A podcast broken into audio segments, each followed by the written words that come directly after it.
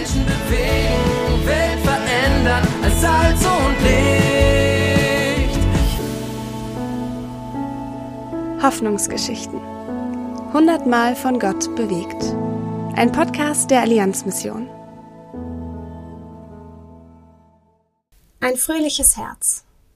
Ute Rüdiger berichtet aus Tansania.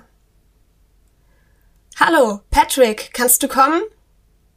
Mit einem fröhlichen Lachen, den Motorradhelm auf dem Kopf und in eingestaubter Jacke trifft Patrick am Reha-Zentrum ein. Eine junge Mutter setzt sich mit ihrem Kind mit Gipsfüßen auf das Motorrad und ab geht die nächste Fahrt. 20 Kilometer bis zur nächsten Kleinstadt durch grüne Felder, Dörfer und Teeplantagen.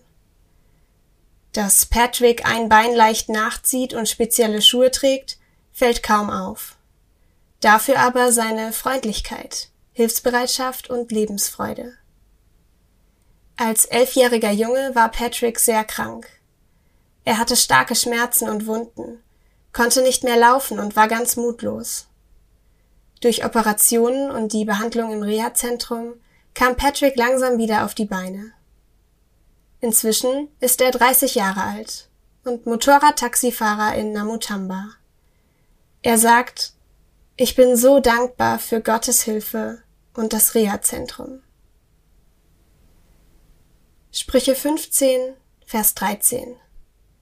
Ein fröhliches Herz lässt das Gesicht strahlen. Lesen und ermöglichen Sie weitere Hoffnungsgeschichten unter allianzmission.de slash Hoffnungsgeschichten.